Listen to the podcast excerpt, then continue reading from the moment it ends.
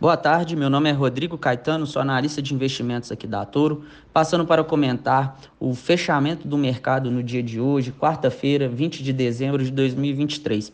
Apesar de uma semana mais vazia com relação à divulgação de dados econômicos, ontem à noite e hoje pela manhã tivemos a divulgação de alguns dados importantes, começando pela decisão do Banco Popular da China, que manteve inalterados os patamares atuais dos juros por lá em 3,45%.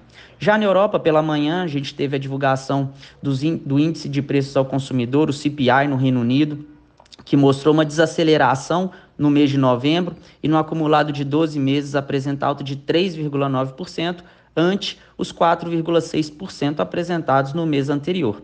As maiores contribuições para a desaceleração observada no mês vieram do setor de transportes e alimentos. O núcleo do índice, que exclui né, itens mais voláteis como energia, alimentos, bebidas e fumo, também deu sinais de arrefecimento e em 12 meses acumula alta de 5,1%. Com o um melhor resultado né, em relação aos dados de inflação, a gente pode ter espaço aí para início do ciclo de corte de juros por lá. Repercutindo a divulgação, o FIT 100 fechou o dia em alta de 1,02%.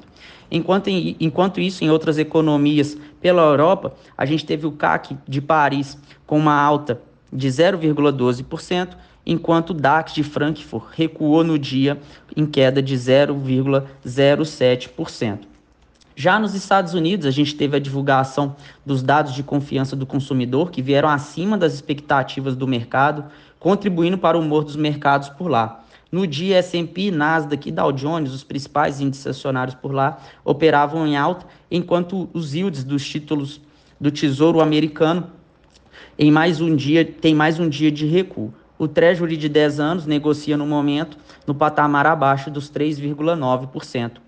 Por aqui, o IBCBR, indicador considerado como a prévia do PIB, teve recuo no mês de outubro de 0,6%, sendo o segundo recuo consecutivo. Apesar da queda registrada no, no mês, no ano o índice acumula alta de 2,36%.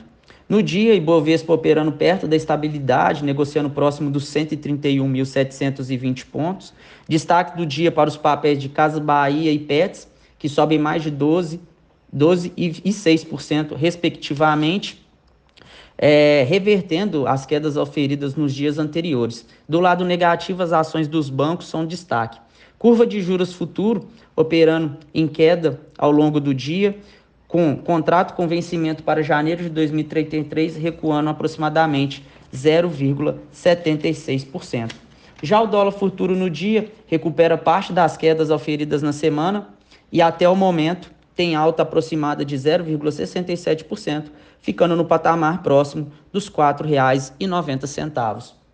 Na semana, a gente tem ainda alguns eventos que podem trazer volatilidade para o mercado, com destaque principalmente para o PIB dos Estados Unidos, que vai ser divulgado na data de amanhã, aproximadamente às 10h30 da manhã.